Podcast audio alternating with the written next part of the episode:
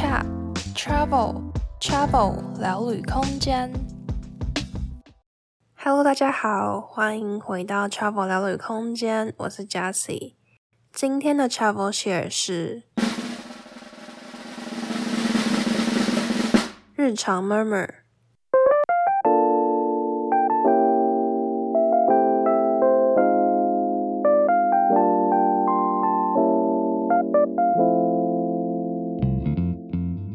开始之前，想先邀请大家追踪我们的 Instagram，我们的 Instagram 账号是 Travel Space，C H A V E L S P A C E。除了 Podcast 最新最及时的动态，也有欧洲景点美食的推荐和更多的故事分享。欢迎大家在 Instagram 上继续 follow Travel 聊旅空间。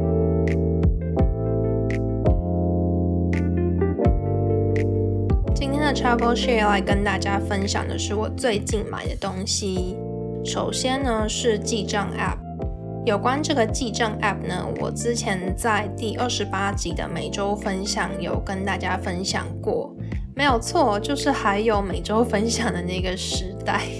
简单来说呢，就是我原本是使用这个 App 的免费版，但是免费版它有账户数量的限制。但我因为记账的需求，就需要新增一些账户，这样子我才可以更好的去管控跟查看，说我每个月的收入支出的流向。所以呢，我那时候就考虑了一阵子，我到底要不要升级买付费版的 App，这样子在账户的数量上就不会有限制。有关详情的话，大家可以去听第二十八集的每周分享。总之呢，我后来考虑一段时间，我就决定还是买了这个付费版的 App。我真的觉得有时候就是花小钱买方便，像是这个付费版的 App，它是一百三十块，但是它是买断制的，不是像有一些是订阅制的，你每个月要付多少钱。所以我觉得一百三十块的投资其实蛮值得的，因为我之后就可以一直这样用下去。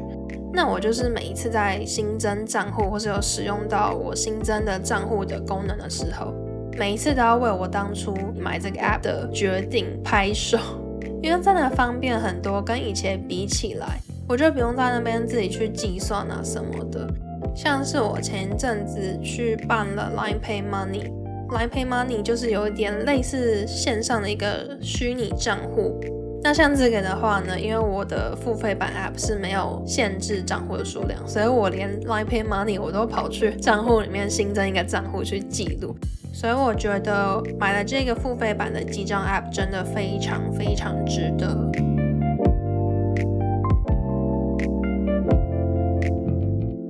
接下来要跟大家分享的是我买的工作椅，人体工学椅。为什么会想要换一个新的工作椅呢？不知道大家从小坐在书桌前的椅子是哪一种类型的椅子？我记得我在最小的时候呢，是那种成长型的木头儿童椅，它就是可以依照儿童可能以后长高了之后可以调整高度，但它也不是那种很 fashion 电脑椅啊，一个拉杆你拉了就可以这样升降，它就是那种超级传统那种卡榫式的木头椅。所以就是坐垫跟椅背都非常的硬，而且我之后把它升到最高，那个椅背的高度根本不够。那我后来住宿舍更不用说，宿舍附的椅子是那种折叠椅耶，超级难坐的，好不好？然后我后来家里的椅子换成一个很阳春的那种电脑椅，它就是进阶了一点啊，是有拉杆，你可以调高度的，但是它也没有什么真的很人体工学设计啊，就是非常非常的简单。所以导致我后来呢，每次坐在书桌前面，我的姿势都超级不良。我是蹲在那个椅子上面做事的呀，我不是坐在椅子上，我是蹲在椅子上，超级夸张的。那因为后来坐在书桌前面做事的时间越来越多了，所以我就有在考虑说，要不要花一点钱换一个比较好、比较舒服的工作椅。那我那个时候就开始慢慢的爬文啊，看大家推荐什么椅子，跟有没有必要换这个椅子。那我那时候其实也是想了一阵，就觉得要花这么多钱买一个椅子，好像有一点贵。可是我后来就是看到有一个人他分享的一个观念，他说我们人起床到睡觉前这段时间十六个小时嘛，大部分时间可能都是坐在书桌前，坐在这个椅子上做事的。那这段时间远远比睡觉八小时还要长。可是我们在睡觉的时候都会觉得要花钱投资买一个好一点、舒服一点的床，这样子你睡得比较舒服嘛，可以提升你的睡眠品质，你的脊椎啊、身体也比较不会有酸痛的问题。那同理啊，在椅子上花时间甚至是比在床上更长的。那椅子当然也跟床一样，应该要好好的投资，好好保养自己的身体。所以我就是看了这个观念之后呢，我就很确定说，嗯，花这个钱是值得的。但是我还是小资，还没有这么多的预算啊，所以我的预算大概是在五六千，就是一万以内吧。那有关人体工学椅，网络上爬文都会看到很多人一致击推 Aeron。这个 Aaron，你如果去查，就会发现，天哪，这一张椅子要五万块。我觉得那虽然值得投资，但是五万块对我来说真的是有一点太多太多。所以我目前还没有办法买到这个椅子啊，但是看网络上推荐的程度，我真的还蛮好奇，它是不是真的有这么好做？如果真的这么好做，也许我以后也会考虑存这笔钱去投资这个椅子吧。但总之，我现在还买不起这张椅子。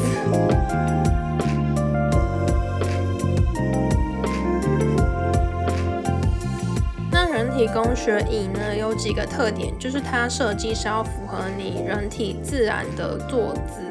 最重要的一个点就是它的背，它的腰靠那边能不能支撑？因为很多人的问题都是坐久了，常常会觉得腰酸背痛嘛。所以这个椅子它的腰靠背的部分能不能够支撑的腰就很重要。另外就是坐垫，像我之前那个椅子坐垫超级平、超级硬的，我坐久都会觉得屁股跟大腿很痛。所以坐垫有没有符合那个曲线呢？然后透不透气这一点，我觉得也还蛮重要的。像蛮多的人体工学椅，它都是网布材质的，网布材质它就是比较透气，那也是有一点柔软，不是那种木头一样很硬很硬那种，可是它也是有一定的支撑性。那像是台湾的夏天其实蛮热的嘛，那我之前坐那个椅子的时候，有时候夏天穿短裤流汗啊什么的，你的腿就会跟那个椅子粘在一起，然后你起身的时候就哦超级痛的。所以我觉得网布材质也是还蛮重要的。那其他就还有它的头枕啊，跟它的扶手等等。基本上人体工学椅为什么会说人体工学呢？除了它的设计是有尽量符合人体的线条之外呢，还有一点就是它的每个部位可以调整地方会很多，因为每个人的身形都还是有差异的嘛，所以如果可以调整的地方很多，你就可以依照你自己的身形、自己的习惯调整到最舒服的状态。一般基本上来说呢，椅子的高低一定是可以调整的嘛。还有就是可以往后仰，你可以稍微有点像坐在沙发那样，比较往后靠的方式坐着。那另外还有扶手啊、头枕之类的，每一款椅子可以调整的功能也不太一样。那以我自己买的这张椅子来说呢，我的头枕是它垂直的高度可以上下调整，头枕往前往后也可以调整，头枕本身往上往下的角度也可以调整。那扶手的话呢，上下的高度可以调整，前后跟左右也是可以调整的。还有最重要的背的腰靠的话，它是有做一个可以往前往后调整那个幅度的。可是我觉得坐起来好像没有什么差别。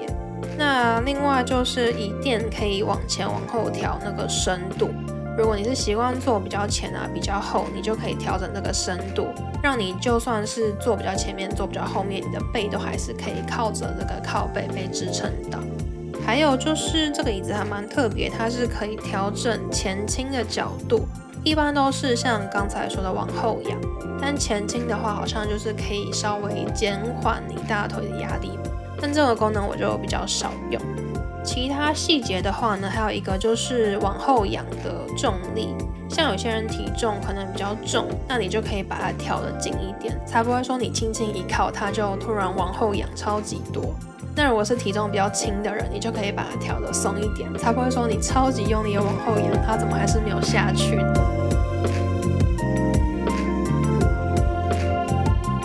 大概就是这样。每一款椅子它可以调整的细节都还蛮不一样的，那也是看每个人自己的使用习惯啊，跟你的桌子也要有配合。当然，最好的方式是你可以直接现场去试坐，觉得舒不舒服。像我觉得腰靠这个是很重要的嘛，但是我觉得我这个腰靠它可以调整，有调整跟没调整一样，所以我觉得坐起来就是还好，跟我之前的椅子比起来，当然比较舒服。可是我坐久还是会翘脚，我翘脚不是那种两腿交叉的翘二郎腿，我的翘脚是指我会一只脚直接屈起来那种翘脚。那那种翘脚就跟我蹲在椅子上一样，是很容易腰酸背痛。但我觉得这个也可能跟我长久以来的坐姿不良有关。就像我前面说，我之前常常是直接蹲在椅子上做事的，这可能久了也会造成我的肌肉啊、骨头已经习惯这一种方式了吧？不知道有没有影响。所以呢，我觉得我买这个椅子跟之前比起来是有舒服很多。可是也没有像想象中买了一个人体工学椅子，从此坐姿就会变得超级端正。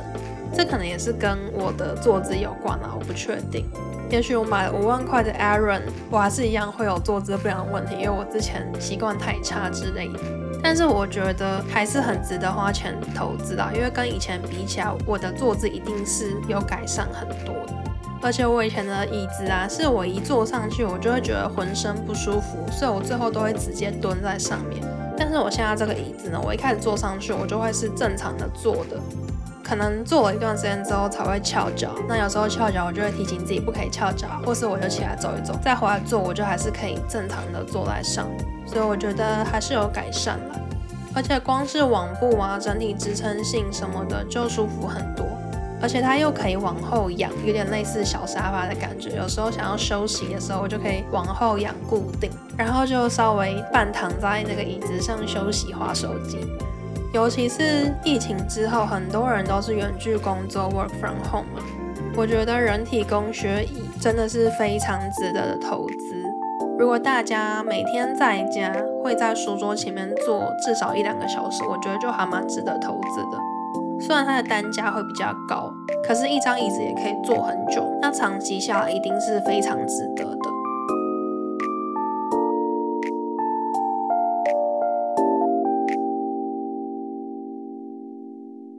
那以上就是我最近买的东西，不知道大家这一段时间买了什么东西呢？